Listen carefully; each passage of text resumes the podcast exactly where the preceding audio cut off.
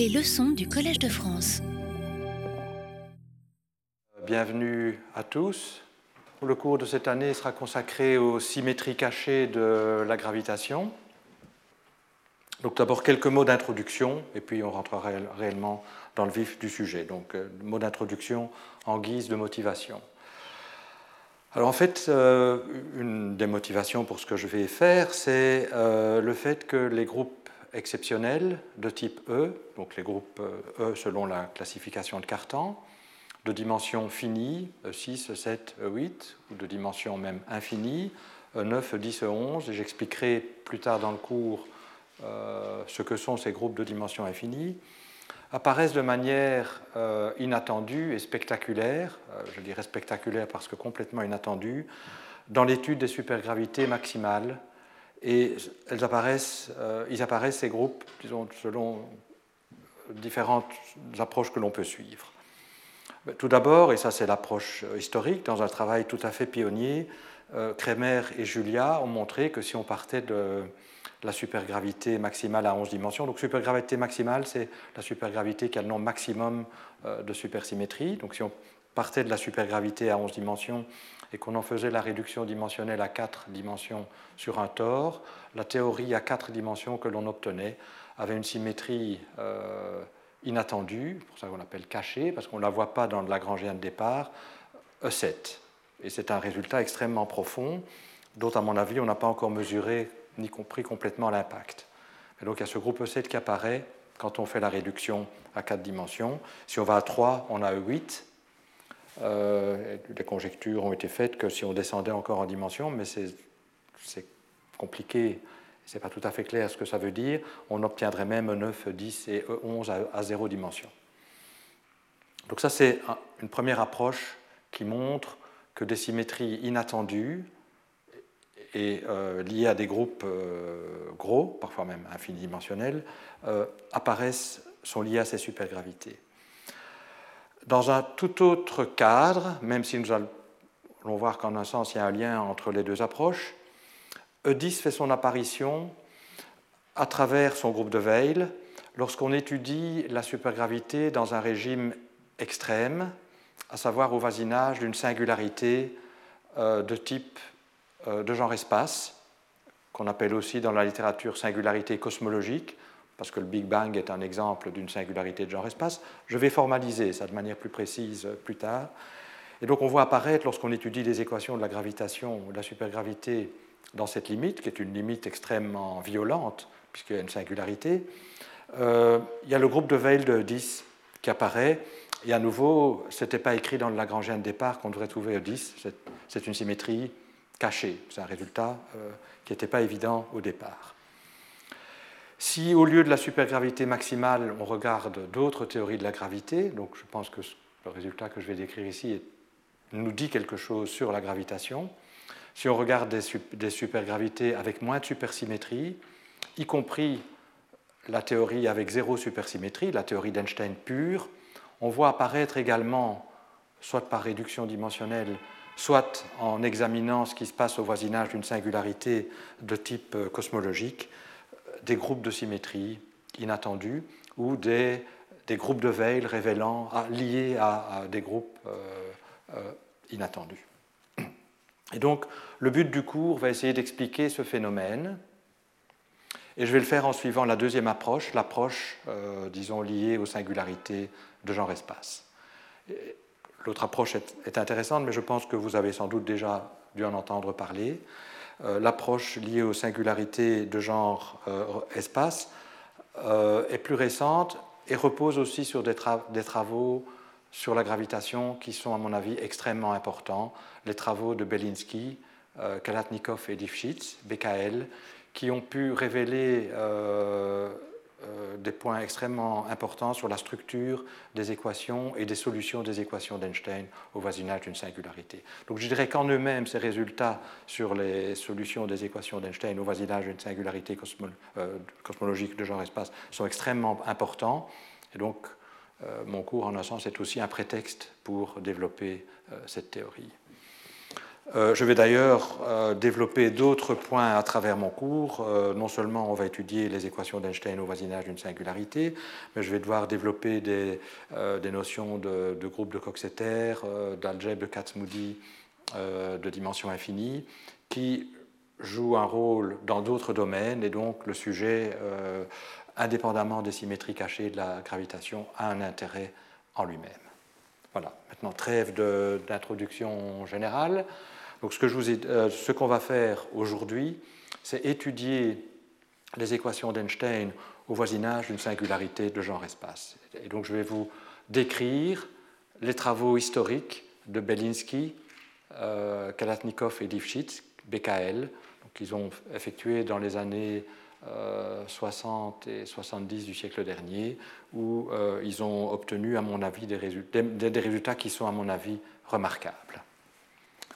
Et je vais le faire dans le cas de la gravitation pure à quatre dimensions, qui était le cas qu'ils ont traité, même si ce que je vais dire, et on le verra plus tard, s'applique à d'autres théories, et en particulier à la supergravité maximale. Donc quel est le problème posé? Donc on va étudier D.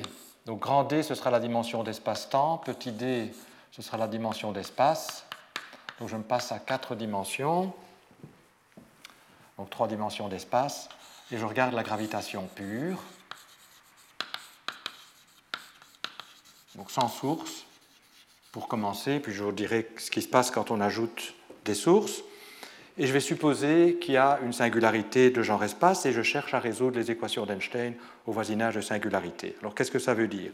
D'abord, je vais peut-être écrire euh, des équations d'Einstein, ce qui me permettra de fixer mes conventions. Donc la métrique d'espace-temps, je vais la noter G alpha bêta. Donc les indices grecs prennent les valeurs 0, 1, 2, 3, donc les valeurs d'espace-temps, et la métrique d'espace-temps dépend en général des quatre coordonnées x0, x1, x2, x3. Donc alpha, bêta, tous les indices grecs prennent les valeurs 0, 1, 2, 3. Donc la métrique, l'élément de longueur, c'est euh, g alpha bêta dx alpha dx bêta. Et x alpha, oui, euh, c'est euh, t xk, donc les indices latins. Donc très souvent, on va séparer, on va étudier la dynamique, donc je vais séparer le temps et l'espace. Donc le temps, c'est t. Les indices latins prennent les valeurs d'espace 1, 2, 3. Donc 0, c'est x0, c'est t. Donc je fais c égale 1. La vitesse de la lumière est égale à 1. Alors le Lagrangien d'Einstein, Hilbert, pour la gravitation pure, c'est. Euh, oui, je vais quand même mettre les facteurs, même si je vais faire certaines choses égales à 1 plus tard. C'est 1 sur 16 pi g, intégrale de d4x, courbure d'espace-temps, et je mets l'indice 4 parce qu'on aura aussi la courbure spatiale qui va jouer un rôle important, fois le déterminant de la métrique d'espace-temps, qui est signe qui est négatif, donc on met un moins. Donc c'est une action qui vous est sans doute euh, familière. Hein, Einstein-Hilbert. Je suppose que vous avez déjà été exposé aux équations d'Einstein. Et donc, euh, vous savez que euh, si on varie l'action, on demande qu'elle soit extrémum, on obtient les équations d'Einstein. donc, que le tenseur d'Einstein, qui est donné par cette expression, est égal à 0. Et là, c'est à nouveau la courbure d'espace-temps. quand c'est clair, je ne vais pas nécessairement écrire. Hein. donc c'est la courbure d'espace-temps, la même qui est ici. Et euh, ceci, on l'appelle le tenseur d'Einstein. Et ça, ce sont les fameuses équations d'Einstein, qui sont des équations aux dérivées partielles du deuxième ordre en la métrique. Donc la métrique, ses dérivées premières et ses dérivées secondes apparaissent dans ces équations. donc ce que je veux faire, c'est résoudre ces équations dans un contexte particulier que je vais maintenant préciser. Alors résoudre ces équations, ben, vous savez que c'est compliqué, on connaît juste que quelques équations euh, particulières de ces équations. L'ambition de BKL, c'est même c'est trouver la solution générale de ces équations. Donc ça paraît complètement euh, euh, fou, hein, puisqu'on on connaît déjà très peu de solutions particulières, mais veulent trouver la solution générale de ces équations de manière approchée dans un contexte particulier que je vais préciser.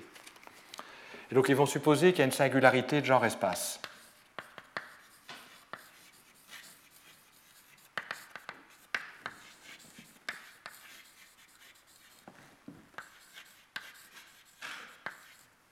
Donc ils vont supposer que, bon, on sait que l'apparence de singularité en, relativité générale est en un sens générique. On connaît les théorèmes de Penrose et Hawking. Euh, donc ils vont supposer qu'il y a une, singularité et on va examiner ces équations au voisinage de la singularité. Alors c'est quelque chose de délicat à faire parce que beaucoup de choses explosent s'il y a une singularité. Mais il y a des choses qui explosent plus vite que d'autres. Ils vont regarder donc les termes les plus violents et ils vont voir si on peut dire, ce qu'on peut dire sur la métrique. Alors la singularité, donc, on, va supposer que cette singularité se produit sur une hypersurface de genre espace. Ça veut dire que si, euh, on donc on peut voir cette hypersurface. Bon, évidemment, l'hypersurface singulière n'est pas dans l'espace-temps, hein, mais on va supposer qu'elle peut être vue comme limite d'une famille d'hypersurfaces de genre espace où les choses sont régulières. Je vais préciser ça. Euh, donc, on va, et, donc, parfois on utilise la terminologie singularité de genre espace. Comme en cosmologie, le Big Bang, c'est une singularité de genre espace, on utilise parfois l'expression aussi singularité cosmologique. C'est d'ailleurs l'expression utilisée par l'école russe BKL. Ils parleront de cosmological singularity. Mais c'est la même chose. Et cette singularité de genre-espace, elle peut se produire dans le futur ou elle peut se produire dans le passé. Évidemment, en cosmologie, on a en tête que c'est le Big Bang et que ça se produit dans le passé, mais les équations sont invariantes pour le renversement du temps. C'est aussi vrai pour les singularités de genre-espace dans le futur, et en particulier, par exemple, pour la singularité à l'intérieur euh, de Schwarzschild, le trou noir. Ou s'il y a un Big Crunch, ce serait vrai aussi pour le Big Crunch.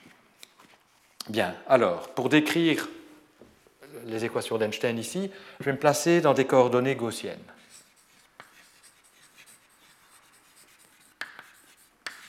Donc la première chose que je vais faire, c'est vous expliquer ce que, sont des coordonnées gaussiennes. Alors, les coordonnées gaussiennes, elles se construisent à partir d'une hypersurface de genre espace. Donc je, me donne une hypersurface de genre espace que je vais appeler sigma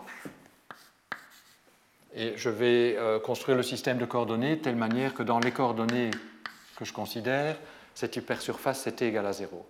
Je vais d'abord supposer que les choses sont régulières pour, pour commencer.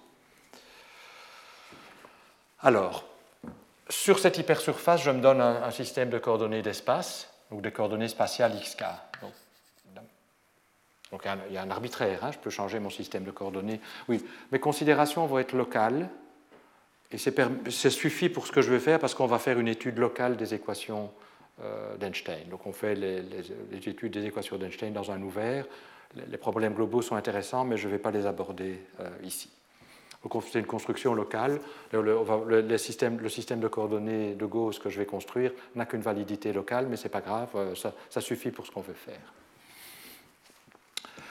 Donc, euh, chaque point de l'hypersurface a, a, des coordonnées spatiales, et une coordonnée de temps t égale à 0. Et la question, c'est comment on attribue les coordonnées à des points qui sont en dehors de l'hypersurface? Alors pour ça, on va construire en chaque point de l'hypersurface la géodésique orthogonale qui passe par ce point. Donc gamma, donc je regarde un point P, gamma c'est la géodésique orthogonale qui passe par P. Et si j'ai un point ici Q qui est sur cette géodésique, je vais lui attribuer comme coordonnée temporelle le temps propre le long de la géodésique, donc t va être le temps propre. Et comme coordonnées spatiales, ben, je lui attribue les mêmes coordonnées spatiales que P, le point euh, d'où elle part. Et donc ceci me permet, en tout cas dans un voisinage de euh, l'hypersurface, d'attribuer les coordonnées au point. Donc je construis un système de coordonnées de ce type-là. Ça s'appelle les coordonnées de Gauss. Alors, à quoi ressemble la métrique dans les coordonnées de Gauss?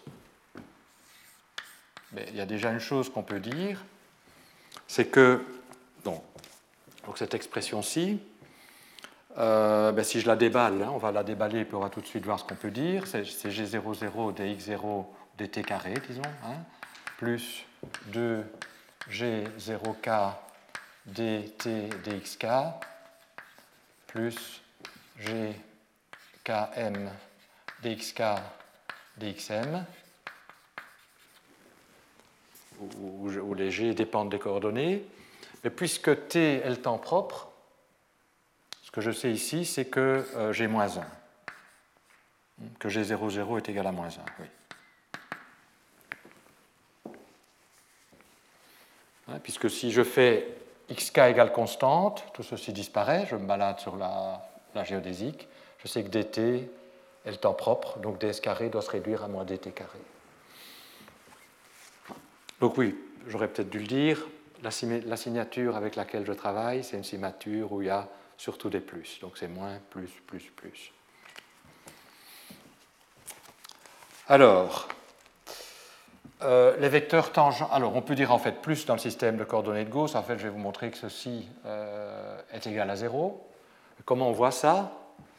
C'est certainement égal à 0 en t égal à 0, mais on va voir que c'est égal à 0 pour toute valeur de t. C'est égal à 0 en t égal à 0 parce que les coordonnées ici sont. Euh, enfin, la, courbe gamma, qui est courbe à xk constante, est orthogonale mais de manière générale, on peut, le, on peut, le, voir pour les autres valeurs de t aussi, de la manière suivante. Donc, le vecteur, j'appelle d sur dx0 le vecteur tangent aux lignes de coordonnées euh, de temps, donc euh, d'équation xk égale à constante. Je vais aussi l'appeler euh, vecteur v, c'est plus facile à, noter. Donc, les composantes du vecteur v dans le système de coordonnées de Gauss, c'est 1, 0, 0, 0 les tangents aux lignes de coordonnées de temps. Alors ce qu'on sait, c'est que ce sont des géodésiques. Donc ce vecteur V euh, est transporté parallèlement à lui-même le long de la courbe. Et donc il obéit à l'équation V V alpha point virgule bêta est égal à 0.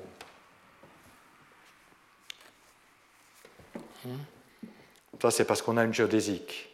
Alors, si vous déballez ça en utilisant le fait que seule la coordonnée, seule la composante 0 est, nulle, est non nulle, pardon, donc bêta doit être égal à 0, vous allez obtenir euh, l'équation V alpha point virgule 0 est égal à 0.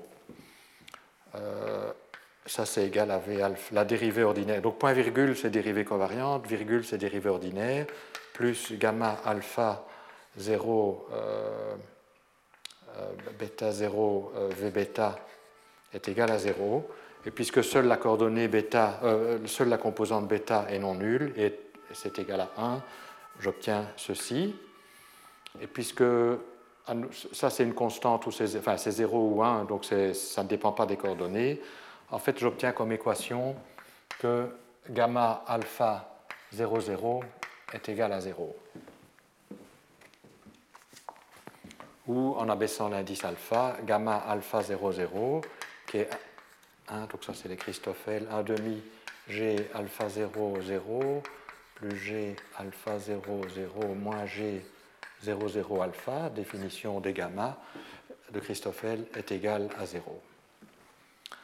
Alors cette équation, elle vous dit, bon, lorsque alpha est égal à 0, elle ne vous dit pas grand-chose parce que G00 étant égal à moins 1, elle est automatiquement satisfaite mais on obtient quelque chose de plus intéressant quand je prends pour alpha une valeur d'espace, donc alpha égale à A. Dans ce cas-là, j'ai GA 0,0 plus la même chose, moins 0 puisque G00 dépend de rien. Donc en fait, on tire de là que G0A est égal, ne dépend pas de la coordonnée x0. Donc d'où ça ne dépend que de xk. Et si c'est nul à l'instant en t égale à 0, ce que c'est, puisque j'ai supposé que la courbe gamma était orthogonale à l'hypersurface, ben c'est tout le temps nul, puisque ça ne dépend pas de t. Et donc on a qu'en coordonnées de Gauss, la métrique se réduit à moins dt carré plus gkm, qui peut dépendre évidemment de tout, de x0 et de xk. Euh, je vais mettre un autre indice peut-être xn, disons, dxk, dxm. Voilà, donc ça c'est les coordonnées de Gauss. C'est des coordonnées où les équations d'Einstein sont particulièrement commodes à étudier. Peut-être avant de euh, parler des équations d'Einstein dans les coordonnées de Gauss, je voudrais dire, préciser une chose concernant l'arbitraire de ces coordonnées. Alors, une fois qu'on s'est fixé sigma, donc si sigma est fixé, quel est l'arbitraire de la construction? Ben, On voit que le seul arbitraire qui, qui existe, c'est dans les coordonnées xk. Je peux mettre n'importe quel type de coordonnées spatiales sur sigma. Chaque fois, je, peux ensuite faire la construction, mais vous voyez que tout le reste est déterminé. Donc une fois qu'on s'est fixé, sigma et un système de coordonnées sur sigma, plus rien n'est, tout est fixé. En d'autres termes, si je ne me donne que sigma, la seule ambiguïté, c'est un changement de coordonnées. Euh, xk va en. Euh, donc l'arbitraire, ce sera t va en t' est égal à t, et xk va en xk égal à fk de xm sigma, l'hypersurface étant donnée. Évidemment, euh, je peux construire un système de coordonnées gaussiennes pour toute hypersurface, donc a un arbitraire supplémentaire. Mais on va voir que dans notre cas, sigma va être fixé, donc euh, je n'en parle pas. Et donc on voit qu'il y a trois fonctions arbitraires. Bon, ça va être important parce que je vais devoir préciser ce que c'est qu'une fonction générale, euh, une solution générale des équations. Et donc c'est une solution qui dépend d'un nombre suffisant de fonctions arbitraires physiquement distinctes. donc il faut voir que faudra pouvoir compter ça. Passons maintenant aux équations d'Einstein en coordonnées anciennes. Donc les équations d'Einstein, bon, je vais mettre les indices euh, au-dessus, c'est des équations. Et donc l'idée, c'est que je vais réellement analyser le problème de Cauchy, c'est-à-dire je vais supposer que je me donne le champ gravitationnel sur sigma et je veux intégrer les équations. Donc je vais mettre en évidence les dérivées temporelles. Donc le tenseur d'Einstein dépend de la métrique dans notre cas, il n'y a que les composantes de la métrique qui sont présentes, euh, les composantes spatiales de la métrique qui sont présentes. De ces dérivées, en fait, il y a les dérivées temporelles et les dérivées spatiales, écrivons ça pour le moment comme ça, et puis des dérivées secondes. Donc, c'est des équations aux dérivées partielles à résoudre. Et puisque je vais me donner le problème de Cauchy, je, vais isoler les je vais séparer dérivées temporelles d'un côté et dérivées spatiales de l'autre. Vous voyez, j'ai des équations qui vont être en général euh, bah, qui vont dépendre des dérivées secondes temporelles euh, de GIJ. Donc, a priori, on, s'attend à ce que pour résoudre le problème de Cauchy, on doit se donner sur sigma, GIJ, les dérivées premières par rapport au temps de GIJ, et que ensuite les équations d'Einstein me détermineront les dérivées secondes et me détermineront la solution. Alors c'est un peu plus compliqué que ça. Enfin bon, je vais écrire néanmoins. Donc l'idée, on va se donner GIJ, pardon, et G.IJ. Et on veut résoudre les équations. En fait, les équations d'Einstein ne jouent pas toutes le même rôle. Parmi ces équations, certaines sont en fait ce qu'on appelle des équations de contrainte, qui vont imposer des limites, des conditions sur les conditions initiales. Donc on ne peut pas choisir n'importe comment GIJ et G.IJ on doit les choisir de manière à remplir certaines des équations d'Einstein, des équations qu'on appelle des équations de contrainte, et seules les autres équations, c'est des équations véritablement dynamiques qui me donnent les dérivées secondes par rapport au temps des GIJ, en fonction du reste. Alors, comment on peut voir ça? Mais en fait, ça, cette propriété, c'est une conséquence directe de l'invariance de jauge de la théorie, de l'invariance par difféomorphisme. Alors, soyons plus précis. Je prétends que les équations G00 égale à 0 et G0i égale à 0, ce sont des équations de contrainte, donc ce sont des contraintes sur les conditions initiales, donc les conditions initiales étant ça. Et par contre, les équations GIJ égale à 0 sont des équations dynamiques, c'est-à-dire qui permettent d'exprimer les dérivées secondes par rapport au temps en fonction du reste. Donc on peut, elles sont équivalentes. On, peut les réécrire sous forme normale. G.ij euh, seconde est égal à une certaine fonction dg et dg point. J'écris ça symboliquement comme ça. Mais donc, dans la théorie d'Einstein, on ne peut pas se donner des, conditions initiales comme on veut. Elles doivent obéir à ces conditions. Hmm? Alors comment on voit ça? Je dis c'est une condition, ça provient de la variance de l'action par changement de coordonnées par difféomorphisme. Hein? Vous savez que l'équation, le, Lagrangien d'Einstein-Hilbert est invariant si je change les coordonnées, et il en résulte des identités. Alors, quelles sont ces identités? Ben, L'invariance par difféomorphisme, donc si vous faites un changement de coordonnées, la métrique se transforme par sa dérivée de Lie.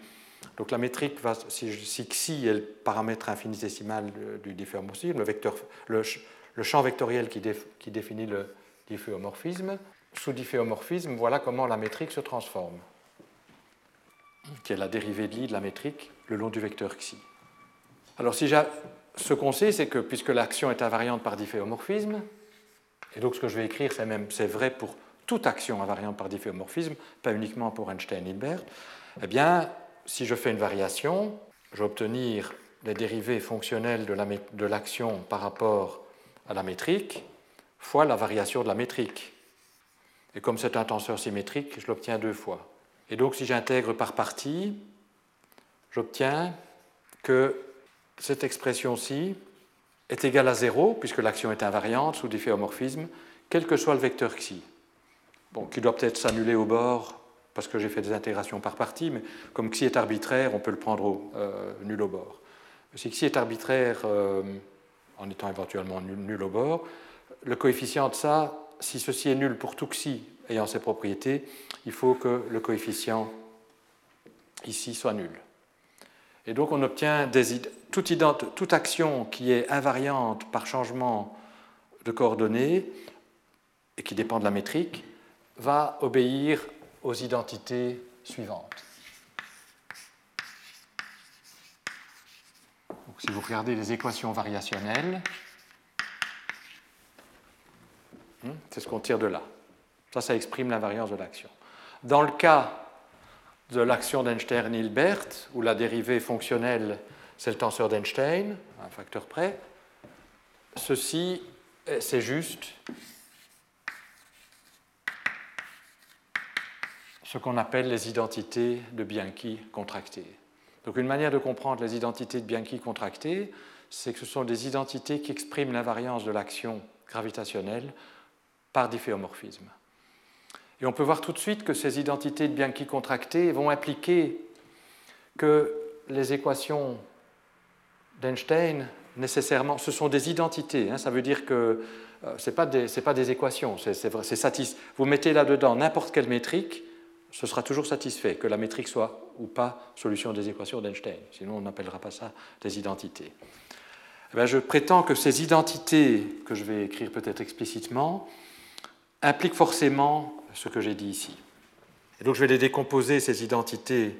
Euh, bon, d'abord, la dérivée covariante, c'est la dérivée ordinaire plus des termes en les gamma, hein, plus euh, gamma, euh, donc je contracte, l'indice bêta est contracté, hein, bêta, bêta, lambda, comme dans mes notes, alpha lambda égale à 0.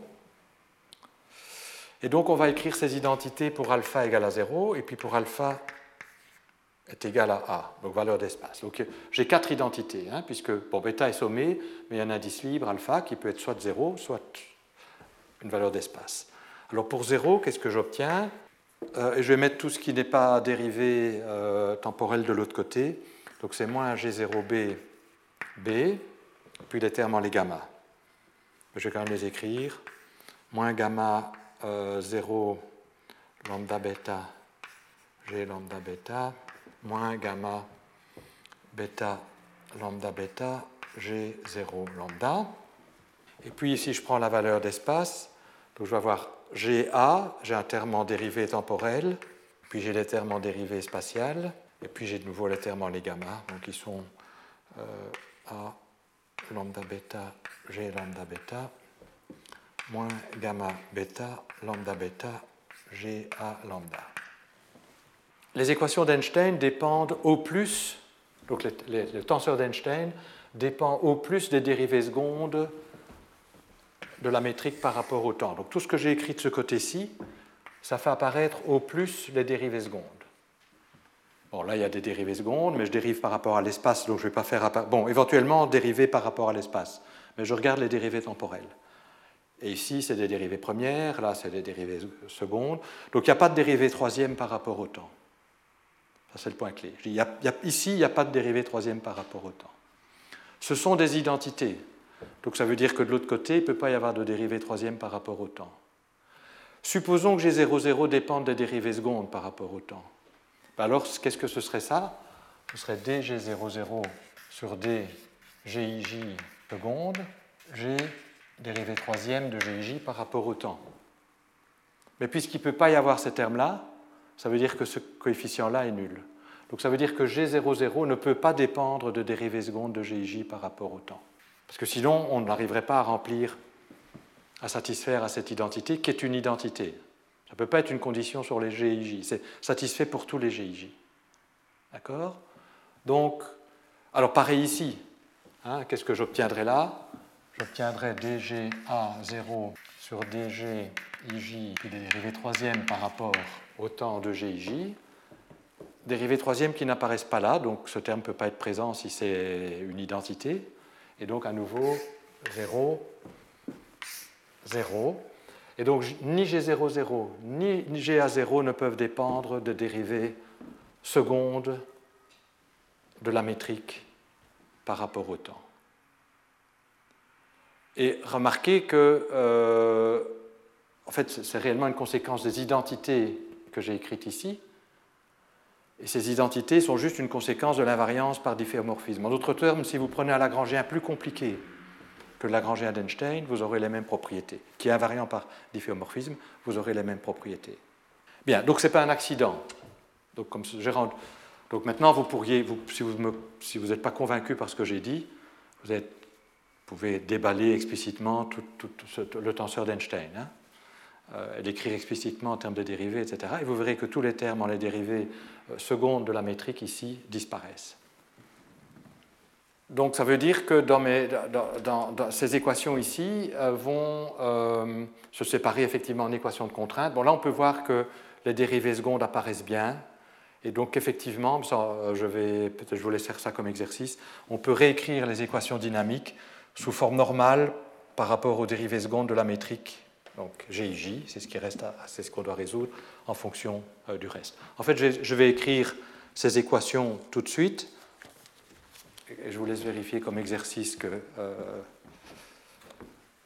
c'est bien les équations d'Einstein.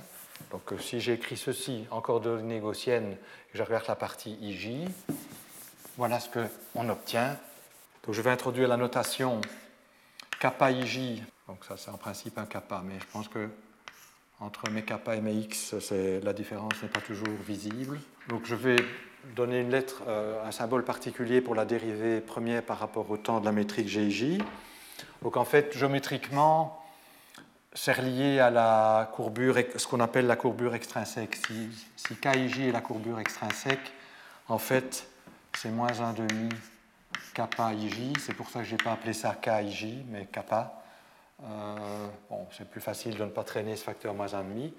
En tout cas, donc ceci c'est vrai en coordonnées gaussiennes. Hein. Il y a des termes en plus si on n'est pas en coordonnées gaussiennes, mais on est en coordonnées gaussiennes. Euh, donc j'introduis ce symbole-là. Si vous prenez la trace de kappa, c'est facile de voir que ben, vous allez prendre la trace ici, donc ça fait apparaître la dérivée du déterminant. Donc c'est g point sur G. Et G, à partir de maintenant, c'est le déterminant de la métrique spatiale, G3. Déterminant de la métrique d'espace-temps, ben, ce serait, euh, il y a un moins 1 qui se met en plus.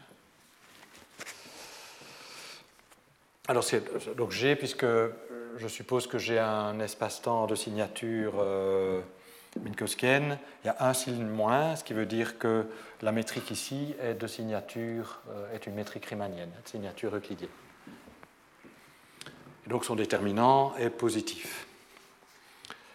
Alors, euh, la métrique inverse,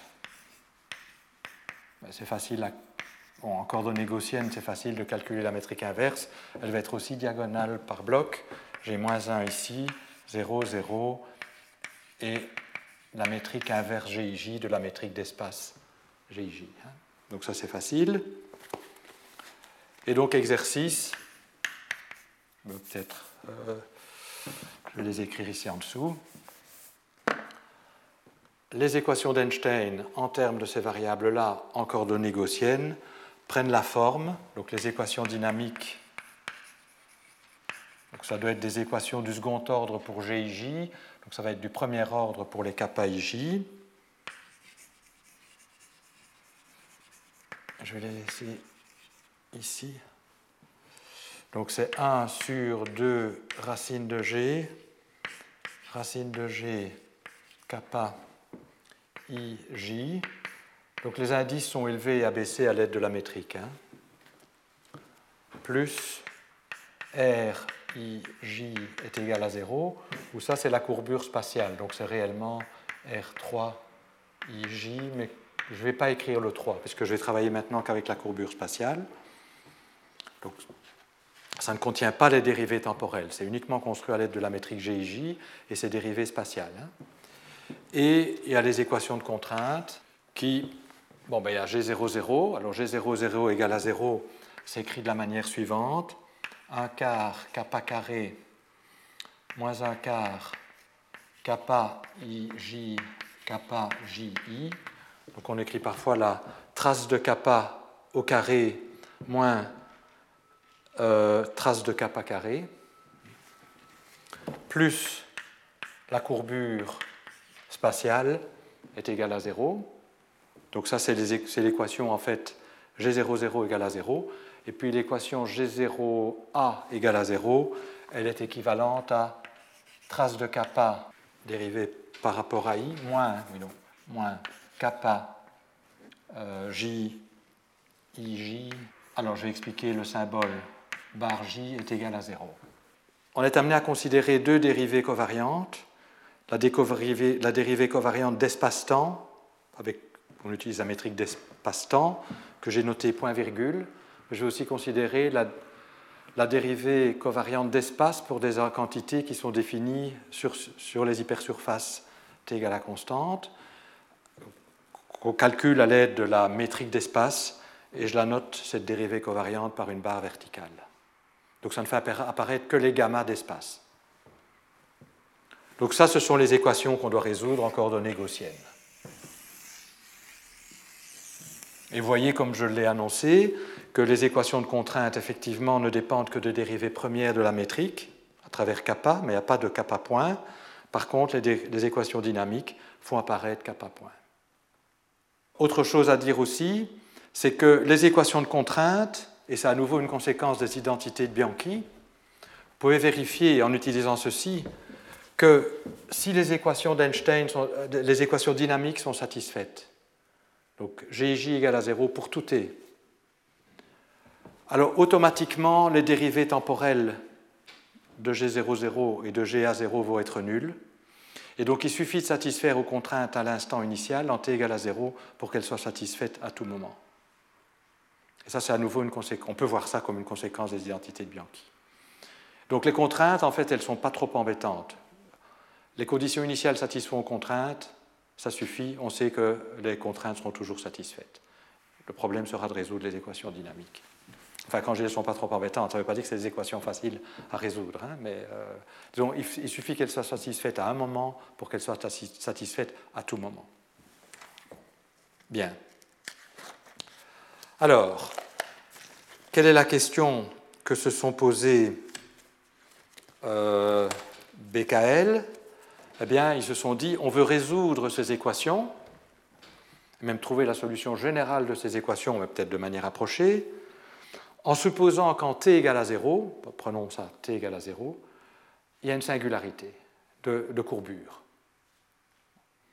donc là, c'est une drôle de condition initiale. Hein, euh, on va voir comment, bon, ça paraît un peu étrange quand je dis ça comme ça, mais on va voir qu'il y a moyen de, faire des choses. Donc je suppose qu'en t égale à 0, la métrique est singulière et que ces invariants de courbure, c'est une vraie singularité, c'est même une singularité de courbure, donc ces invariants de courbure euh, tendent vers l'infini. Et je veux essayer de résoudre les équations. Non seulement je veux essayer de résoudre les équations, mais je veux trouver une solution générale des équations qui a cette propriété. Alors peut-être je dis quelques mots sur solution, ce que veut dire solution générale, comment il faut comprendre le terme solution générale. Et puis, euh, je vais vous montrer comment ils ont procédé, comment procéder.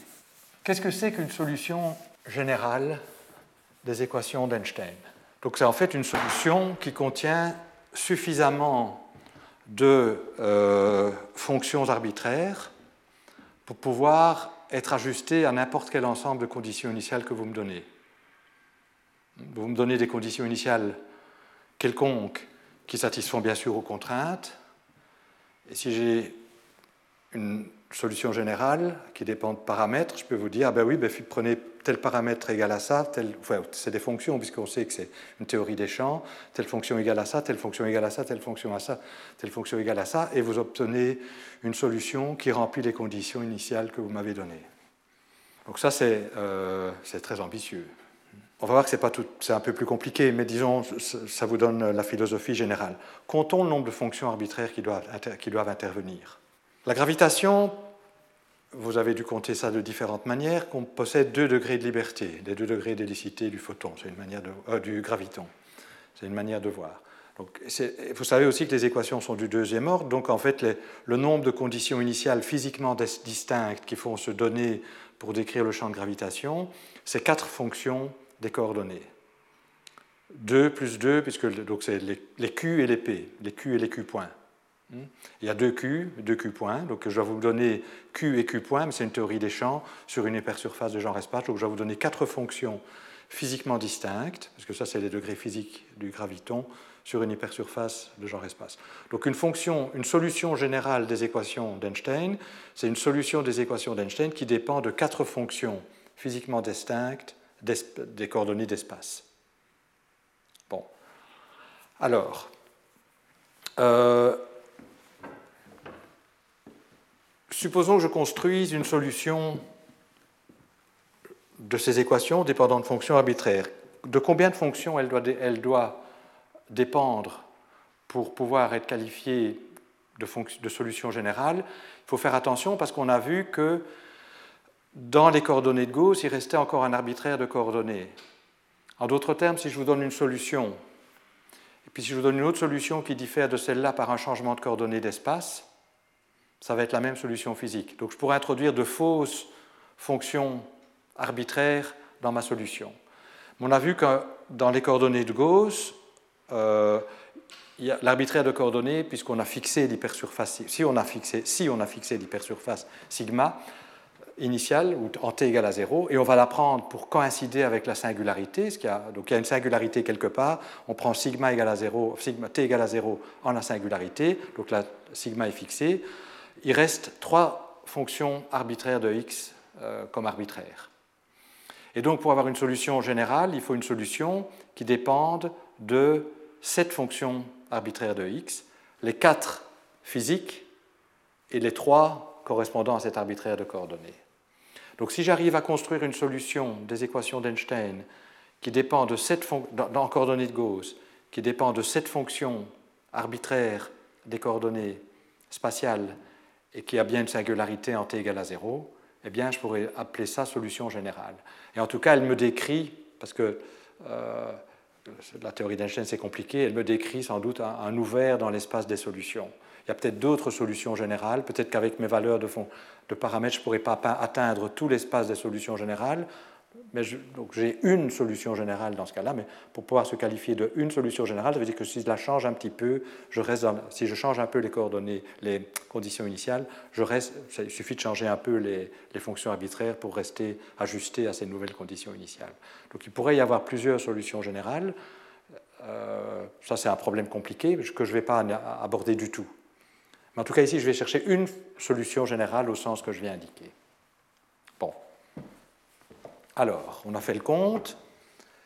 Comment ont procédé Belinsky, Kalatnikov et Lifshitz? En fait, il y a réellement eu deux étapes. Il y a eu d'abord Kalatnikov et Lifshitz, et puis Belinsky est venu. Je vous expliquerai ça, l'histoire. Donc ils ont voulu, comme j'ai dit, construire une solution générale, donc dépendant de suffisamment de fonctions, de ces équations-là, avec en t égale à 0 une singularité.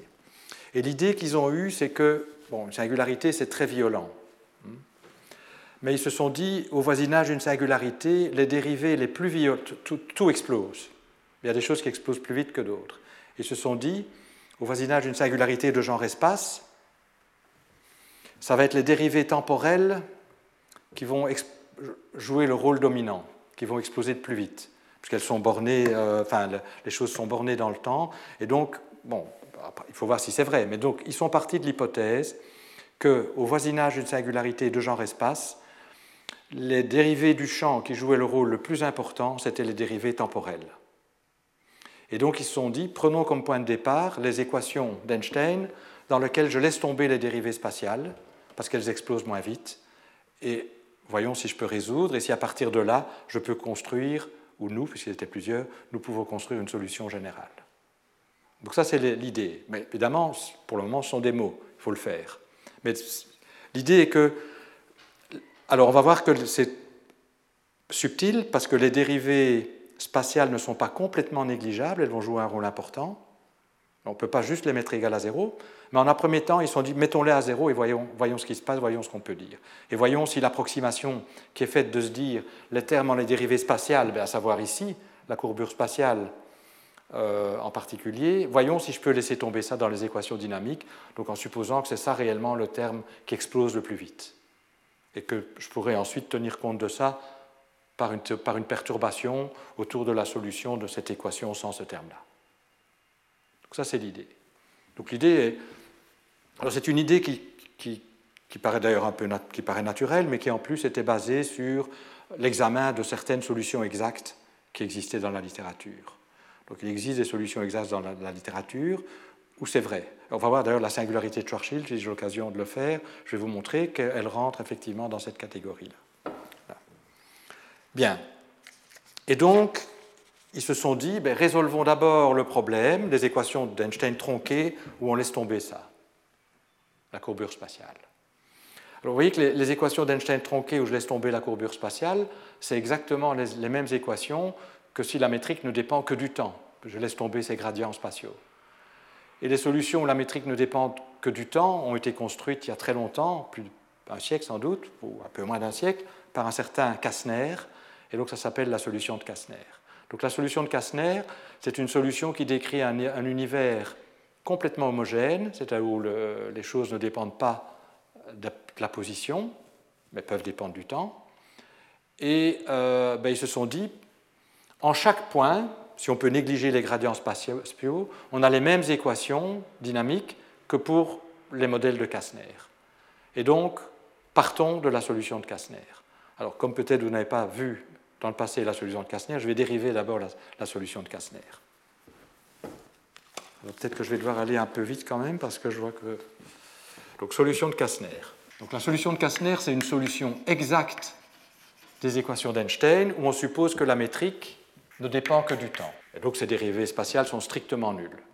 Et pourquoi on regarde cette solution Je le répète, c'est parce qu'on se dit qu'en première approximation, en chaque point d'espace, les équations se réduisent aux mêmes équations pour la solution de Kastner puisque pour, la solution de Kastner, ça c'est égal à zéro, strictement. Alors, euh, écrivons les, équations de Kastner. Ben, si ceci c'est nul, euh, les équations se réduisent à euh, racine de g kappa ij point égal à 0. Donc vous voyez qu'on va pouvoir intégrer ça. On a quand même une des deux contraintes qui reste.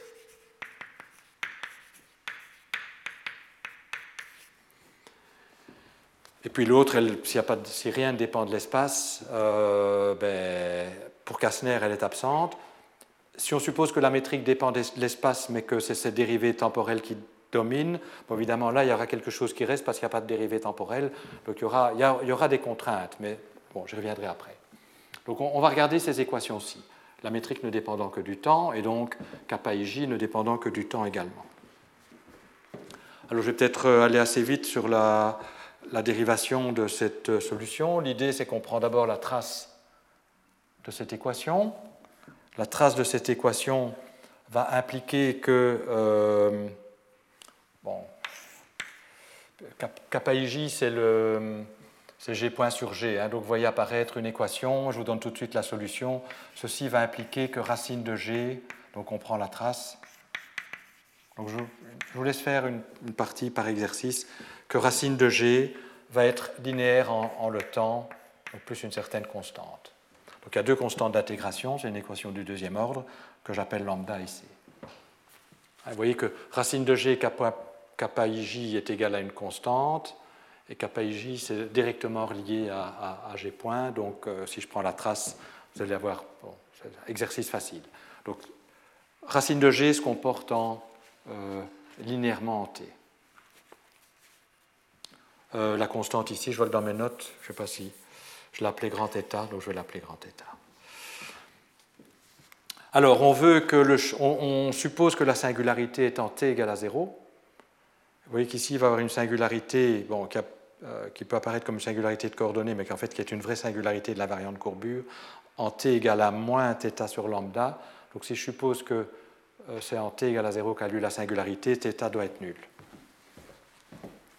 En fait, donc θ est nul.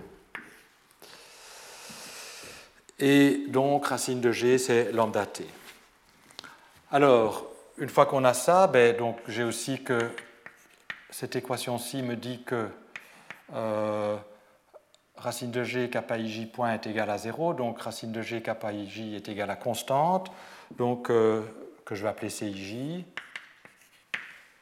Euh, kappa ij, c'est cij sur lambda t, mais en absorbant le lambda dans c, ça va se comporter comme ça. Donc je dois intégrer ces équations. Bon, c'est des équations qui ne sont pas très compliquées. Hein. G point ij, avec un, j'ai monté, donc c'est G euh, ij, euh, IK, euh, sur T est égal à, pardon, donc ceci c'est la même chose que G, IK, G donc les équations à résoudre, c'est ça, c'est les équations différentielles, euh, différentielles du premier ordre en léger, et donc on peut intégrer. Hmm. Donc je vais, alors je vous dis, je ne vais pas passer en revue tous les détails du calcul, je vais vous donner tout de suite la solution, mais je vous dis quand même comment on procède. L'idée, c'est que la matrice CIJ est diagonalisable. Pourquoi elle est diagonalisable? En fait, euh, euh, vous voyez que ceci, c'est une matrice symétrique, donc je peux toujours diagonaliser simultanément kappa ij et gij. gij est signature euclidienne, donc je peux toujours trouver un repère où gij et g.ij sont simultanément diagonaux, et dans ce cas-là, vous voyez bien que kappa ij est diagonale. Et donc CIJ va, va être une matrice diagonale dont on appelle les valeurs propres P1, P2, P3 qui vont être les exposants de Kastner. Et puis une fois qu'on a observé ça, on, intègre, les, équations aussi sont invariantes par, changement de, coordonnées, donc on, va les intégrer dans la base où c'est diagonale, ce qui est facile, et puis on va l'écrire dans une base quelconque. Donc une fois qu'on fait ça, donc je vous laisse faire ça comme exercice, c'est pas très compliqué. Hein, il y a des équations plus différentielles plus compliquées que celles que j'ai écrites. On se place dans une base diagonale, elles sont encore plus simples, euh, et on obtient comme solution la solution suivante, qui est la solution de Kastner. Euh, oui, je l'ai déjà dit. Donc, la solution de Kastner, c'est ds carré égale à moins dt carré plus t exposant 2p1. Euh, puis je ne vais pas nécessairement me placer dans une base où c'est diagonale, donc j'appelle euh, je ne vais pas supposer que les coordonnées x1, x2, x3 sont telles que la métrique est diagonale, donc il faut peut-être faire un changement de base pour que ce soit diagonal, plus t exposant 2p2 mi mj plus t exposant 2p3 ni mj, où L, M, N sont des vecteurs constants, linéairement indépendants, donc ça forme une base, c'est la base où la matrice est diagonale, dxi, dxj. D'accord? Et donc ça, c'est ce qu'on obtient par intégration. Et on a une condition, ben, il faut que racine de g soit en t. Donc euh, vous voyez que ça va faire apparaître euh, P1 plus P2 plus P3. Donc P1 plus P2 plus P3 doit être égal à 1. Donc ça, ça, vient de ceci. Hein, pour calculer le déterminant, on voit apparaître comme le comportement en t, ça va être t exposant 2p1 plus 2p2 plus 2p3 euh, fois des facteurs qui ne dépendent pas de t. Et il faut ajuster ça à ça. Mais donc g va être en t carré, donc il faut que p1 plus p2 plus p3 soit 1. Et puis la contrainte qui est ici, elle va me donner des conditions sur les carrés des valeurs propres. Et en fait, si on déballe, si on fait le calcul, elle me dit que P1 carré plus P2 carré plus P3 carré est égal à 1. Donc ça, ça vient de la contrainte. Ça, ça vient du fait que racine de G doit être en lambda t. Donc exercice, vérifier qu'effectivement la solution générale de ces équations est donnée par cette expression. Donc vous avez un certain nombre de constantes d'intégration. Ben, vous en avez euh, en fait essentiellement une ici, hein, puisqu'il y a 3 P, mais euh, ils sont reliés par deux conditions. Et puis vous avez 3 LI, 3 MI, 3 NI, qui décrivent simplement euh, le choix de la base. D'accord? Alors ça, c'est la solution de Kastner. Que dire de la solution de Kastner avant de parler de la, solution, la métrique de Kastner généralisée Oui, tout d'abord qu'on peut vérifier que quelles que soient les valeurs de P, sauf une que je vais, je vais expliquer, euh, obéissant à, ces relations, la métrique ici est bien singulière. Donc en t égale à 0, certains des invariants de courbure explosent, et donc on ne peut pas changer les coordonnées pour euh, les rendre réguliers. Donc il y a une véritable singularité, sauf pour les valeurs P1 égale P2 égale à 0 et P3 est égal à 1. Donc ça c'est clairement une solution. La somme des P carré fait 1, la somme des P fait 1. Mais ça, ça, c'est en fait la métrique correspondante, c'est Minkowski dans les coordonnées de Milne. Ou Milne, je ne sais pas. Je vais exclure ce cas. On peut traiter ce cas euh, si on veut après. Euh, ça complique les choses. on va supposer que les exposants de Kastner ne sont pas donnés par ça. Mais, s'ils sont donnés par ça, vous pouvez voir que la solution de Kastner, c'est Minkowski à un changement de coordonnées près. Une portion de Minkowski à un changement de coordonnées près. Mais je vais l'exclure, ça, ça va compliquer la discussion, et ça complique la discussion, mais ça ne change pas le résultat.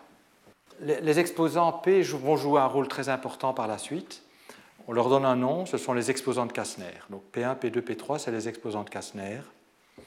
Et ces exposants de Kastner obéissent à certaines propriétés intéressantes. Tout d'abord, il est commode pour la discussion, et on peut toujours le faire en, réordonnant la base, de supposer que P1 est le plus petit, donc on a les inégalités suivantes. si ce n'est pas le cas, ben je change ma base. Si par exemple P2 est plus petit que P1, je change M et L pour, fixer les, idées, je vais supposer ça. Je prétends que P1 est toujours négatif. Donc, parmi les exposants de Kastner, il y en a toujours un qui est négatif, le plus petit. Comment on voit ça? Ben, voyez que par la deuxième équation, leur valeur absolue est nécessairement inférieure ou égale à 1. Maintenant, supposons qu'ils soient tous les trois positifs. Donc ce seraient des nombres positifs compris entre 0 et 1. Mais vous savez que le carré d'un nombre positif compris entre 0 et 1 est plus grand, est plus petit pardon, que le nombre lui-même. Donc si la somme doit être égale à 1, la somme des carrés qui sont tous positifs, la somme des carrés va être strictement, et qui sont, enfin, qu'on n'est pas dans ce cas-ci, la somme des carrés va être strictement plus petite que 1. Donc il y a toujours un exposant de Kastner négatif. Ça c'est important. On va voir que, en fait, c'est peut-être la chose la plus importante à retenir de la solution de Kastner. Il y a toujours un exposant de Kastner négatif. Puis une autre chose assez intéressante, c'est qu'on peut donner une paramétrisation. Donc, P1, P2, P3 dépendent essentiellement, il n'y a qu'un seul paramètre arbitraire parmi les P, hein, puisqu'il y a deux équations pour trois. Euh, alors, il y a une paramétrisation intéressante de ces relations de Kastner, donc on appelle ça les relations de Kastner, en termes d'un paramètre U, qui est la suivante, qui a été donnée par euh, par BKL. Alors, je ne vais pas vous expliquer comment on y arrive, je vous demande simplement de vérifier que c'est une bonne paramétrisation en termes d'un paramètre U.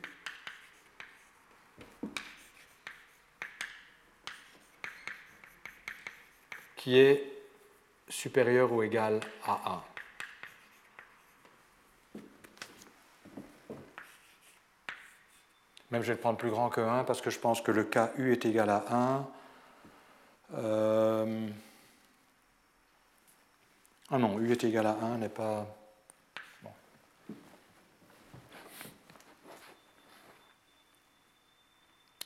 Alors, exercice, vous vérifiez que si vous prenez ces expressions-là, que vous insérez ça là-dedans, ça satisfait bien la relation de Kastner, et qu'inversement, tout triplet P1, P2, P3 obéissant à ça peut être paramétrisé en termes, il existe un U tel qu'on peut écrire ceci. Et si vous regardez le, domaine de variation de, donc si vous regardez les P en fonction de U, alors en fonction de U, alors oui, il y a aussi une autre propriété de cette relation qui est importante, c'est qu'elle est invariante si je remplace U par 1 sur U. Mais évidemment, 1 sur U alors est compris entre 0 et 1. Donc si vous remplacez ça là-dedans, les relations sont invariantes, à, ceci près que P2 et P3 sont échangés. Donc si vous remplacez U par 1 sur U, ben, l'expression de P1 reste la même, l'expression de P2 devient l'expression de P3 et l'expression de P3 devient l'expression de P2. Donc il y a ce changement qui, se fait. Euh, et du coup, c'est plus facile, plutôt que de devoir aller jusqu'à l'infini, de mettre ici 1 sur U. Alors, on peut voir, je vous laisse vérifier, que euh, l'exposant de Kastner P1 se comporte, euh, décroît de manière monotone en termes de 1 sur U, donc il croît de manière monotone en fonction de U. Donc il va comme ça. Ça c'est P1. Alors P2, bon, là ça, va aller sur à 2 tiers. Donc le domaine de variation de P2, c'est de 0 à 2 tiers, et de P1, de P3, pardon, le plus grand, fait quelque chose comme ça.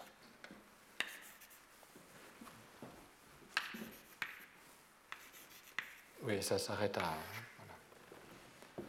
Donc de là, vous pouvez avoir euh, en termes de 1 sur U. donc voilà, donc vous voyez que P1 est toujours, toujours négatif et varie entre moins 1 tiers et 0.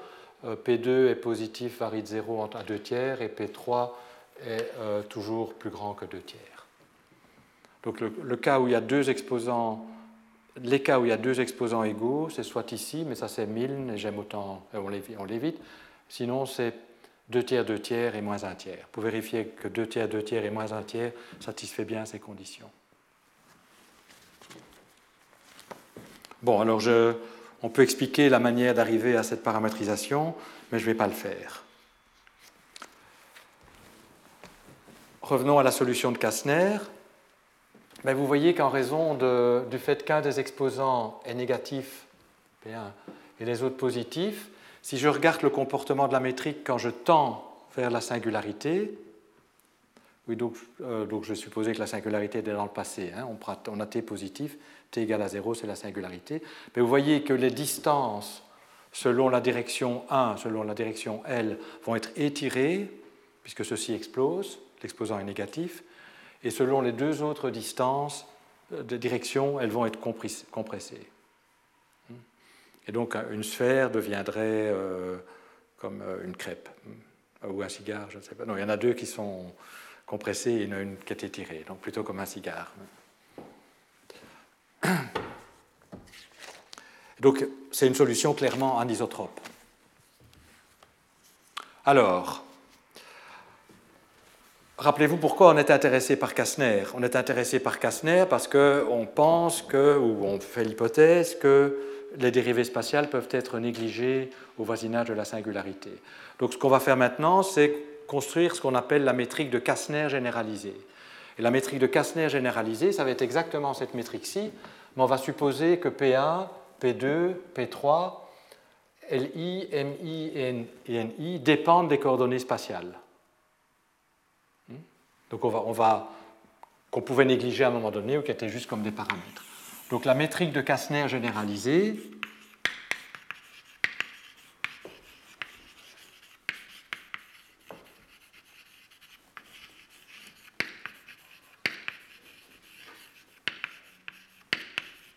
c'est cette métrique-là, mais on suppose qu'on a des fonctions de x.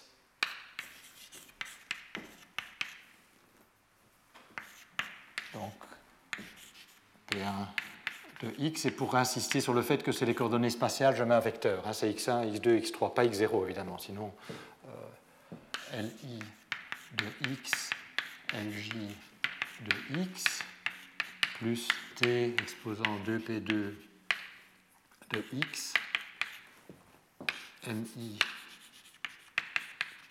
de x mj de x plus t exposant 2p3 de x ni de x nj de x. Donc ça, c'est ce qu'on appelle la métrique de Kastner généralisée. On a simplement pris la métrique de Kastner et on a supposé que toutes les constantes d'intégration qui apparaissaient, eh bien, c'était maintenant des fonctions de x. Mais les p sont toujours soumis à cette condition. Hein. Parce que ces conditions, bon, elles viennent de l'intégration des équations, euh, donc en particulier celle-là, c'est celle-là. Et celle-là, c'est la contrainte. donc, comme on a supposé que les dérivées spatiales sont négligeables, on suppose qu'il faudra toujours imposer ça.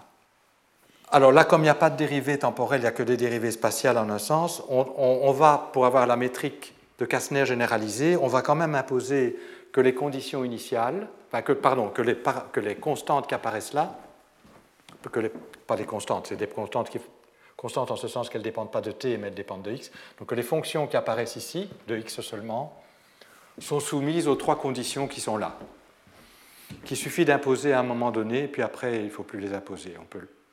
Bon, ça, ça reste. Donc il y a plus les trois conditions, plus trois conditions venant de la contrainte euh, IJ, qui, pour substituer ça là-dedans, vous allez obtenir une certaine équation euh, sur P ça a été fait, hein. on regarde sur P, sur L euh, et sur M et N. D'accord? Alors, cette métrique de Kastner généralisée, elle dépend de combien de fonctions arbitraires de x? On va les compter. tout d'abord, vous avez les trois exposants de Kastner, mais ils sont soumis à deux relations. Donc, il y a réellement une seule fonction de x. On peut voir ça u de x. Donc, je vais avoir une fonction exposante Kastner. Et puis, je vais avoir LI de x, MI de x, NI de x. C'est chaque fois trois fonctions. C'est les composantes d'un vecteur qui dépendent de x. Donc, j'ai 3 plus 3 plus 3, donc 9. Donc, LI, MI, NI. Mais je dois soustraire 3, cette contrainte-là. L'autre contrainte, je ne dois pas la soustraire à nouveau parce que, euh, pardon, l'autre contrainte qui est ici, on en a tenu compte, hein, c'est la somme des carrés fait 1. Donc ça, c'est le nombre de fonctions qui apparaissent. Maintenant, euh, on a vu que dans les coordonnées de Gauss, il y avait encore un arbitraire de coordonnées. Je peux changer mes coordonnées spatiales, et l'effet de changer mes coordonnées spatiales, ça va changer les P, ça va changer les L, ça va changer les m et les n, mais donc ça veut dire que différents p, l, m et n peuvent représenter la même géométrie, mais écrite dans des coordonnées spatiales différentes.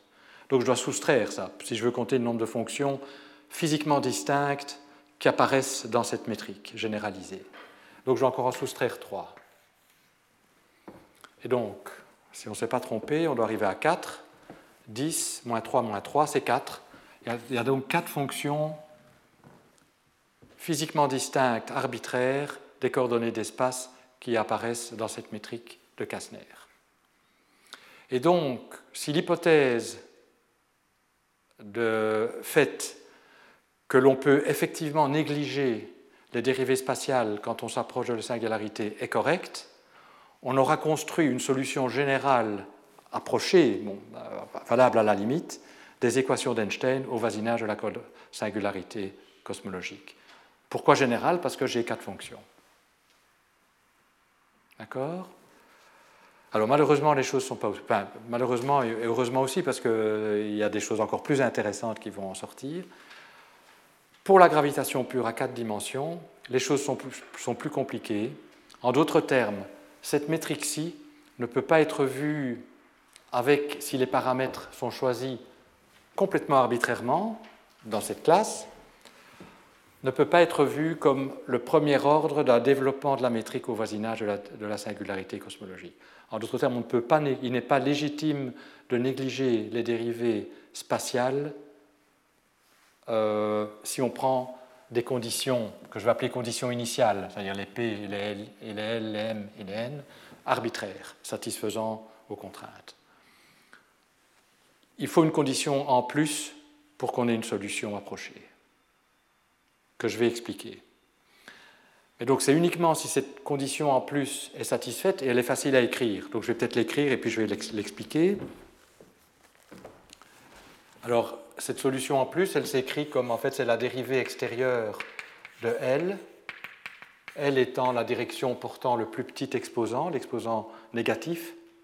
On va voir que c'est celui-là qui, qui, induit des termes dans les équations qui sont euh, potentiellement dangereux, c'est-à-dire qu'on ne peut pas laisser tomber à la limite, euh, fois m i n j, donc je vais appeler ça oméga. Donc on introduit ceci et je prétends que métrique de Kastner généralisée, donc Kastner généralisée est une solution approchée si et seulement si oméga est égal à 0. Donc je vais expliquer ça, mais J'anticipe l'explication maintenant. On peut voir que dans la courbure spatiale, il y a des termes qui vont être plus grands que les termes en les dérivées temporelles, donc on ne pouvait pas négliger, mais que ces termes sont multipliés par oméga. Et donc, si on veut, si on veut effectivement que la solution de Kastner soit une solution approchée, il faut que ces termes soient absents, et donc il faut qu'oméga soit nul. Je vais, expliquer ça plus en détail, mais, bon, comme c'est une idée importante, et, euh, je préfère le dire plusieurs fois. Mais il est clair que si vous devez imposer une condition supplémentaire, ce n'est pas quatre fonctions arbitraires des coordonnées que vous avez, mais c'est trois. Et donc la solution n'est plus une solution générale. En d'autres termes, l'idée était presque, complète, était bonne, parce que quand même c'est déjà pas mal d'avoir une solution qui dépend de trois fonctions arbitraires, c'est pas mal. Hmm.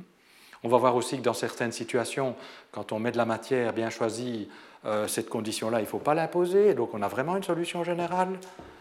Euh, ça, je ferai la fois prochaine, sans doute. Mais, euh, mais même dans le cas où ce n'est pas une solution générale, c'est quand même pas mal. On a trois fonctions arbitraires des, des coordonnées d'espace qui apparaissent. Bon. Alors historiquement, c'est assez intéressant de voir comment ça s'est fait. Les travaux que je vous ai décrits ici, c'est essentiellement Kalatnikov et Lifshitz. Euh, sans euh, Belinsky n'est arrivé qu'après. Et la conclusion qu'ont tiré Kalatnikov et Lifshitz de cette analyse, ils se sont dit ah, on a voulu construire une solution générale ayant une singularité. On n'y arrive pas. D'où ça veut dire qu'une singularité, ce n'est pas quelque chose de général. Et donc, dans les premiers travaux des Russes, si vous regardez, et malheureusement, il y a des gens qui n'ont lu que ces travaux, et donc ils, disent euh, Kalatnikov et Lifshitz se sont trompés. Bon, initialement, effectivement, ils ont tiré la même, la mauvaise conclusion. Ils ont dit la solution qui paraît la plus générale qu'on peut imaginer ayant une singularité n'est pas une solution générale, donc ça veut dire que la singularité n'est pas un phénomène générique. Mais ils auraient dû se dire, peut-être que ça veut dire que Kastner, ce à quoi on n'a pas été assez imaginatif, et ce à quoi on a pensé n'était pas euh, suffisant. Et là, Belinsky est arrivé, effectivement, il a fait cet apport de dire, ben non, euh, si cette condition n'est pas remplie, le comportement est plus compliqué, mais néanmoins, il y a une singularité. Donc la singularité est générique, et c'est en conformité avec les travaux de Penrose et, Hawking sur le caractère inévitable de singularité dans certaines circonstances. Mais historiquement, c'est amusant, leur première conclusion a été de dire euh, les singularités en relativité générale, ce n'est pas générique, parce que la, la, solution à laquelle on a pu penser, la plus générale, et une singularité, n'en a pas. N'est pas générale, pardon. D'accord? Donc ça, c'est une parenthèse historique. Donc ce que je devrais vous expliquer maintenant, c'est ce qui se passe quand oméga n'est pas nul. Donc on peut imaginer, on se dit, dit la chose suivante. Donc je, suis, je me place en t égale à t0, donc loin, pas la singularité. Je me donne des conditions sur l'hypersurface t égale à t0, où la métrique et ses dérivées premières sont données par cette expression. Donc il contient suffisamment de fonctions pour ajuster. Donc, et je suppose aussi que sur cette hypersurface que je vais appeler initiale, en t égale à t0, donc on a ça. Je vais aussi supposer que sur cette hypersurface, les, gradients sont effectivement négligeables. Et puis je vais suivre la métrique. vers t égale à 0. Et je me pose la question, que se passe-t-il? Et donc ce que je vous ai dit, et je vais expliquer comment, euh, si oméga est différent de 0, il va y avoir parmi les termes qu'on a négligés des termes qui vont croître et qui vont même dominer, et donc qui vont déstabiliser Kastner. Donc on va sortir de cette solution de Kastner. Donc je voudrais expliquer ça. Ce qu'il y a, c'est que peut-être je vais d'abord Donc ce que je vais faire, c'est l'expliquer qualitativement maintenant, et puis revenir aux équations la fois prochaine. Donc je suis, je suis beaucoup plus lent que ce que je pensais. C'est peut-être pas plus mal. Donc, euh, donc, je vais vous expliquer donc, ce qui se passe, parce que c'est ça le, très beau résultat, mais je reviendrai à cela la fois prochaine. Donc ici, je vais le faire en mots et de manière qualitative, on reviendra sur l'aspect plus quantitatif plus tard. Mais peut-être avant de, euh, de parler de ce qui se passe quand oméga n'est pas égal à zéro, je voudrais dire que parmi toutes les solutions avec singularité connues, et donc ça a renforcé la première conclusion de, Kalatnikov et Lifshitz, euh, il y a un des oméga est nul, et donc la solution s'inscrit dans la métrique de Kastner généralisée. Si vous regardez par exemple Schwarzschild, je vous laisse faire ça comme exercice. Si vous prenez la métrique de Schwarzschild au voisinage de la singularité de Schwarzschild, vous pouvez l'écrire de cette manière-ci, à la limite, avec des exposants de Kastner. Et comme on a une, symétrie de rotation pour θ et phi, il y a deux exposants de Kastner qui sont égaux, il y en a un qui est différent, et en fait on se trouve dans ce cas-ci. Vous pouvez voir qu'au voisinage de la singularité de Schwarzschild, les valeurs c'est moins un tiers, deux tiers, deux tiers. Pour les angles, c'est deux tiers, deux tiers, et moins un tiers, c'est pour, pour, le paramètre t dans Schwarzschild, qui est de genre euh, espace à l'intérieur de, de l'horizon. Et donc toutes les singularités les métriques pour lesquelles on a une expression analytique avec singularité de genre espace, elles rentrent dans cette catégorie. Donc c'est déjà un très beau résultat en soi, hein, surtout que ça, montre, ça en tire aussi la généralité. Bon, ben, je reviens à mon problème, au problème posé. Donc imaginons que je me donne sur une hypersur, donc ici a la singularité, et je me donne ici, on pense qu'il y a une singularité, mais je me donne ici, en t égale à t0, une métrique de ce type-ci, c'est-à-dire des conditions initiales correspondant à une certaine valeur de P1, une certaine valeur de L, P2, P3, L, M et N. Je suppose aussi que la courbure donc, évaluée pour ces conditions-là soit effectivement négligeable. On va voir ce que ça veut dire. En fait, c'est par rapport à 1 sur t carré. On va voir pourquoi la fois prochaine. Donc je suppose que c'est initialement, négligeable, ce qui veut dire que la métrique va initialement, je vais vers la singularité. Hein, donc euh, euh, je, remonte dans le passé, parce que j'ai supposé que c'était une singularité passée pour fixer les idées, parce que je pense en termes de cosmologie, c'est purement conventionnel. Donc je suppose que pendant un petit temps, la métrique va suivre la euh, solution de Kastner. Mais il y a des termes qu'on a négligés qui vont croître. Et la forme des termes qui croissent, donc on appelle les termes potentiellement dangereux, je vais vous la donner tout de suite, je vais être un peu plus précis la fois prochaine là-dessus, c'est des termes qui, prennent qui ont la structure suivante. Il y a des termes en oméga carré t exposant 4p1, et je, les, ai déjà comparés. Donc, euh, ça, doit tendre vers zéro si on fait, euh, si notre approximation est bonne. Et puis on a évidemment tout est symétrique. On aura, euh, si j'appelle psi, la même quantité mais construite avec m. Je vais avoir n, i, l, j. Puis je vais avoir quelque chose, appelons-le, je ne sais plus comment je l'ai appelé, nu, disons, qui est égal à n, i, j moins n, j, i je vais aussi avoir, si, je déballe la courbure, il y a, plusieurs termes, hein, des termes de la forme t carré, t exposant 4p2, et puis nu carré, t exposant 4p3. Puis il y a d'autres termes qu'on peut montrer qui sont négligeables. Donc ça, c'est les termes auxquels il faut faire attention dans la courbure spatiale. Et vous voyez qu'à cause du fait qu'un des exposants de Kastner est négatif et que nécessairement il y a un exposant de Kastner qui est négatif, parmi ces termes-là, il y en a un qui croit, ben, celui-ci. quand t tend vers 0. Et non seulement il croît, mais il explose. Et ceci, c'est déjà comparé au terme avec les dérivés temporels. Hein. donc on, peut négliger la courbure si et seulement si ceci tend vers 0, ce qui n'est pas le cas. Alors ceux-là ne sont pas gênants, puisqu'ils tendent vers 0. Mais donc, le terme associé à l'exposant négatif est gênant. Et donc la seule manière de se débarrasser du terme gênant, c'est de supposer que son coefficient soit nul. Et donc d'où cette condition supplémentaire. Et on peut montrer qu'une fois que cette condition supplémentaire est satisfaite, les termes qui restent ne sont pas gênants. Donc, si maintenant j'ai supposé qu'oméga n'était pas égal à 0, que se passe-t-il? Ben, Ce terme-là va commencer à jouer un rôle le plus important et donc à, à, faire dévier la solution de la solution de Kastner. Les autres, on peut les oublier. Alors, comment analyser cette situation? Donc, je on, le verra plus en détail la fois prochaine, on analyse cette situation en disant ben, on va garder dans les équations ici que le terme méchant, que le terme embêtant, euh, qui, déstabilise, puisque les autres ils ne vont pas jouer un rôle important. Et donc, PKL ont, tiré la résolution des équations d'Einstein en gardant ce terme. Et ils ont montré, et ça c'est remarquable, que l'influence de ce terme c'est de faire passer à une solution, de, la solution de Kastner initiale à une nouvelle solution de Kastner caractérisée par de nouveaux exposants, où la direction qui avait l'exposant négatif attrape un exposant positif. Alors, je vais être, un peu je vais être plus précis la, la fois prochaine. Hein. Mais donc, le rôle de ces termes déstabilisateurs, c'est de faire passer d'une solution de Kastner à une autre solution de Kastner avec de nouveaux exposants, une nouvelle valeur de U. Mais ces nouveaux exposants, il y, en aura toujours un, il y aura un nouvel exposant qui va être négatif, porté par une autre direction.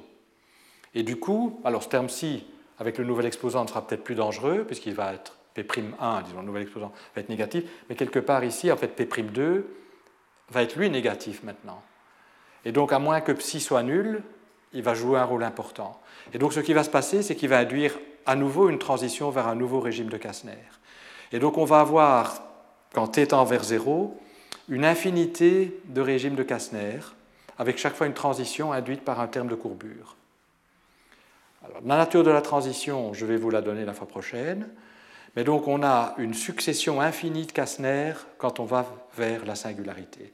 Et on peut montrer aussi que la règle, d'abord, on a une règle remarquable où les exposants les nouveaux exposants sont complètement exprimables en termes des anciens, sans connaître les autres paramètres L, M et N. Donc on a une loi autonome où les P' sont fonction que des P et pas des autres euh, constantes d'intégration. Et on va voir que cette loi autonome a un caractère chaotique. En fait, elle est associée à, au map, à la transformation de Gauss. Ça, j'expliquerai la fois prochaine. J'espérais le faire aujourd'hui, mais je pense que je suis arrivé au terme. Et donc, à retenir de la leçon d'aujourd'hui, on peut construire une, métrique de Kastner généralisée qui n'est solution que lorsque une condition supplémentaire est satisfaite. Donc la solution de Kastner généralisée n'est pas une solution générale à cause de ça, euh, mais néanmoins, quand ça est satisfait, c'est une solution. Et euh, euh, quand cette condition n'est pas satisfaite, partant d'un régime de Kastner, on va avoir une infinité de régimes de Kastner lorsque t tend, vers 0. Donc on aura une singularité, mais l'approche de la singularité va être beaucoup plus compliquée. Et en fait, comme euh, certaines directions vont être étirées et certaines sont comprimées, on va avoir une oscillation dans la, la manière dont les distances varient. Donc c'est pour ça qu'on appelle ce comportement découvert par BKL comportement oscillant. Et on va voir aussi, je l'expliquerai la semaine prochaine, euh, dans 15 jours, pardon, puisque la semaine prochaine il n'y a pas cours, que la nature de ces, de transitions est chaotique. Donc il y a des idées de chaos qui ont été euh, utilisées pour décrire euh, ce comportement. Donc je vais arrêter ici. merci pour votre attention. Retrouvez tous les contenus du Collège de France sur www.colège-2-france.fr.